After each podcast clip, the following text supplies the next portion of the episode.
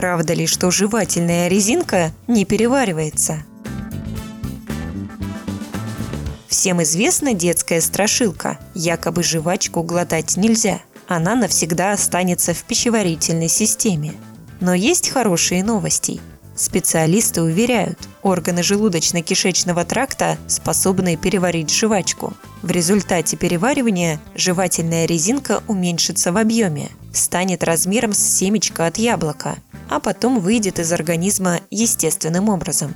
При этом жвачка никак не повлияет на работу органов желудочно-кишечного тракта.